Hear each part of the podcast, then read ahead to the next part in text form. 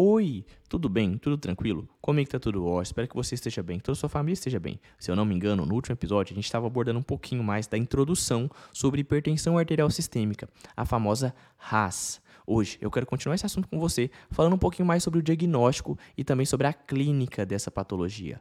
Meu nome é Lucas e esse é o Consegue me explicar? Antes de mais nada, eu tenho que fazer aqueles convites de sempre. Se você ainda não segue, consegue me explicar aqui no Spotify e no Cashbox, por favor, cogite seguir. Basta você clicar no botãozinho de seguir para você estar tá recebendo todo domingo três novos episódios desse que é o seu, o meu, o nosso podcast. Além disso, gostaria de convidar você também a estar tá seguindo nosso Instagram. O Instagram do nosso canal é o arroba consegue me explicar. Claro, se tiver interesse, não deixa de compartilhar com todos os seus amigos e também de avaliar a gente aí no Spotify. Tem como você avaliar com até 5 estrelinhas. Deixando essas 5 estrelinhas, você vai estar ajudando e muito na manutenção do meu trabalho. Certo? Seu comentário também é de suma importância. Então, se puder, deixa seu comentário aí. Beleza. Falar de hipertensão arterial sistêmica é falar de uma condição clínica multifatorial caracterizada por níveis elevados e sustentados da pressão arterial. São níveis de PA que conferem risco significativo de eventos cardiovasculares.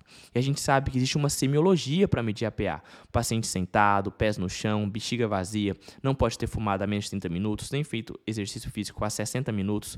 O braço tem que estar na altura do coração. A gente tem que estar também com a bexiga vazia, como já te falei, e tudo mais. Além disso, a gente sabe que para aferir a PA, a gente vai ter um resultado que vai ser a pressão arterial sistólica e a gente vai ter a pressão arterial diastólica.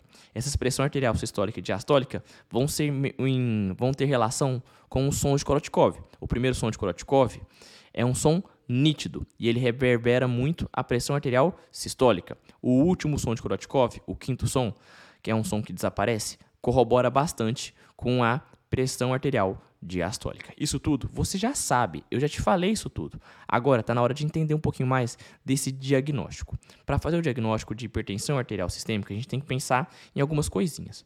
Primeiro, como que a gente pode fazer esse diagnóstico? Pode ser a média de duas medidas em pelo menos duas consultas. A média de duas medidas em pelo menos duas consultas. Lucas, eu fiz a média de duas medidas em pelo menos duas consultas. Meu resultado foi X. Qual que é o resultado que vai diagnosticar essa RAS um resultado maior ou igual a 140 por 109, é, desculpa, 140 por 90 é diagnóstico confirmatório de hipertensão arterial sistêmica.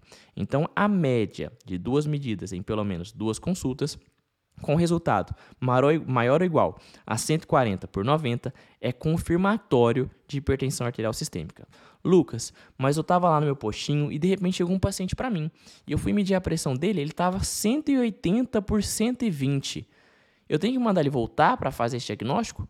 Não, existe uma exceção. Se você pega um paciente, ele tem uma pressão arterial é, sistólica maior ou igual a 180 e uma pressão arterial diastólica maior ou igual a 110, isso já é confirmatório.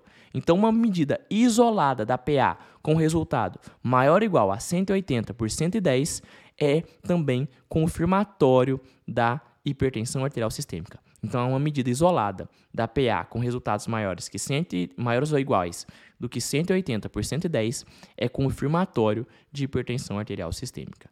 Beleza? Tranquilo? Então, a média de duas medidas em pelo menos duas consultas, com resultado maior que 140 por 90, ou uma medida isolada com resultado maior ou igual a 180 por 110, fecha um diagnóstico de hipertensão arterial sistêmica.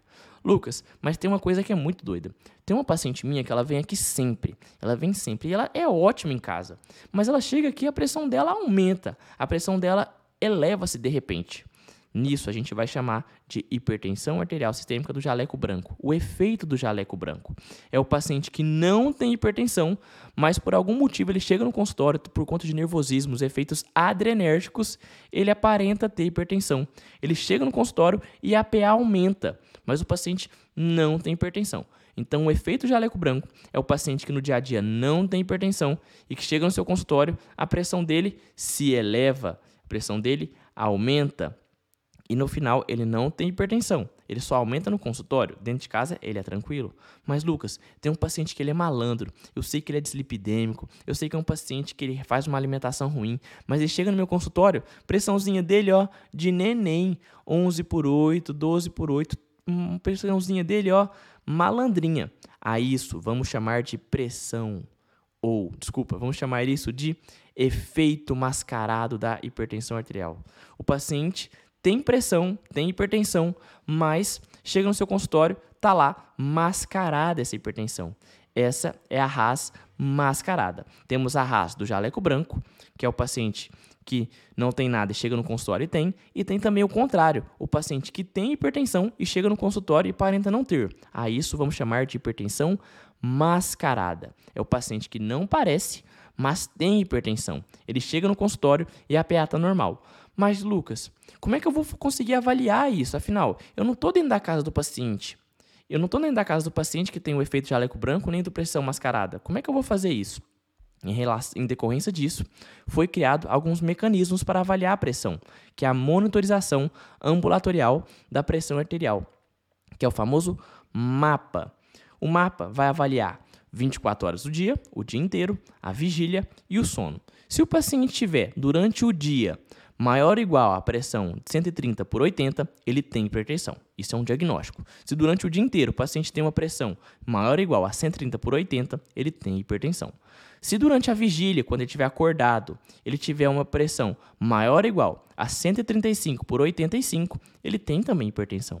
Se o paciente tem durante o sono uma PA, uma PA maior ou igual a 120 por 70, ele também tem hipertensão. Então, nos, durante o dia inteiro, quais são a média de valores? Maior ou igual a 130 por 80. Durante 24 horas. O paciente tem o diagnóstico de hipertensão.